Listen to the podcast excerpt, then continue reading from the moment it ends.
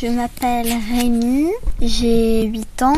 Eh mais ça va pas la tête, maintenant j'ai 9 ans. Je suis un énorme lecteur. Un jour sans lecture, c'est comme euh, un jour sans repas, quoi. Mon livre préféré.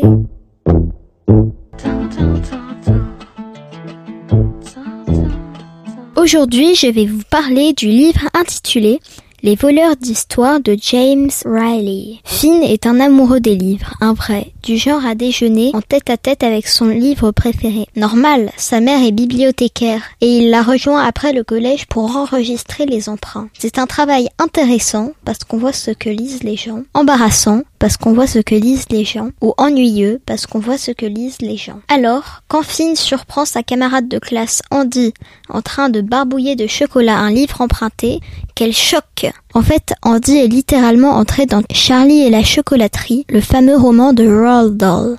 Quand ça se passe mal avec sa mère, c'est-à-dire très souvent, et qu'elle a une soudaine envie de sucre, elle passe de l'autre côté du miroir pour s'approvisionner en bonbons éternels chez Willy Wonka. Parce qu'Andy est un être mi-fictif, mi-humain. Un jour, sa mère a eu un livre, son père en est sorti et ils sont tombés amoureux. C'est de là que lui vient son extraordinaire capacité à naviguer entre notre monde et celui des héros de papier. Mais le jour de ses quatre ans, son père, lui, a définitivement disparu dans un livre. Finn convainc Andy que pour le retrouver, il faut entrer dans sa série préférée, parce qu'un sortilège de localisation y est caché. En réalité, il a prévu de rencontrer son idole, Kill, et de l'aider à débarrasser le magistère du maléfique Docteur Vérité. C'est-à-dire qu'il veut enfreindre la règle d'or d'Andy. On ne touche rien, on ne change pas l'histoire. Bien vite, Finn voit que le monde de sa saga préférée n'est pas aussi simplet qu'il le croyait. Les bons mages contre les dangereux scientifiques. C'est un petit peu plus compliqué, car le gentil mage se rebelle contre son auteur, qui invente les monstres, la magie, les dangers, les dystopies, les contes terrifiants, et il prend l'écrivain en otage. L'ado se retrouve alors dans l'ordinateur originel, avec une armée de robots virus à ses trousses, et l'histoire devient vraiment inquiétante. On frôle le livre d'horreur quand on torture nos héros pour qu'ils comprennent ce que ça fait de vivre une vie que vous ne contrôlez pas. Par ici, bande d'idiots fabriqués. Vous ne m'attraperez jamais, vos auteurs sont trop nazes. Tout le long, il y a des références à de vrais livres. Harry Potter, mais aussi La guerre des mondes, ou Vingt milieux sous les mers. Et la punition suprême, pour les super vilains, c'est d'être expédié dans un livre de maths hors de toute fiction.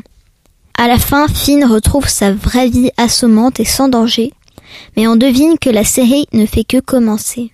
Je vais vous lire un extrait. Vous n'avez rien compris aux mondes imaginaires. J'ignore si les auteurs ont une télé dans leur tête, ou si les histoires qu'ils écrivent sont issues de leur imagination. Mais ce n'est pas ça le problème. On ne lit pas des romans parce qu'on s'ennuie, ni parce qu'on a envie de s'amuser. On lit pour être avec vous, pour vivre des aventures, pour se glisser dans la peau de quelqu'un d'autre. Qu'ils aient la vie dure ou qu'ils soient bien lotis, on accompagne les personnages pas à pas.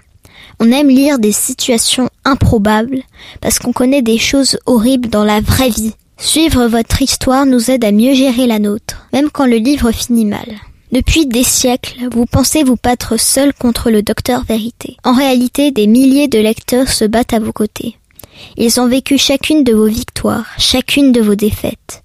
Ils ont prié pour que vous gagniez. Ils ont pleuré quand ils vous ont cru mort. Pendant tout ce temps, ils ont été dans votre camp. Je vous laisse méditer là-dessus. Sur quoi Andy saute hors du chapitre Multiplication des fractions, laissant le magistère seul avec les chiffres et ses propres hurlements. Le livre Les voleurs d'histoire de James Riley est publié aux éditions PKJ dès 11 ans. Mon livre préféré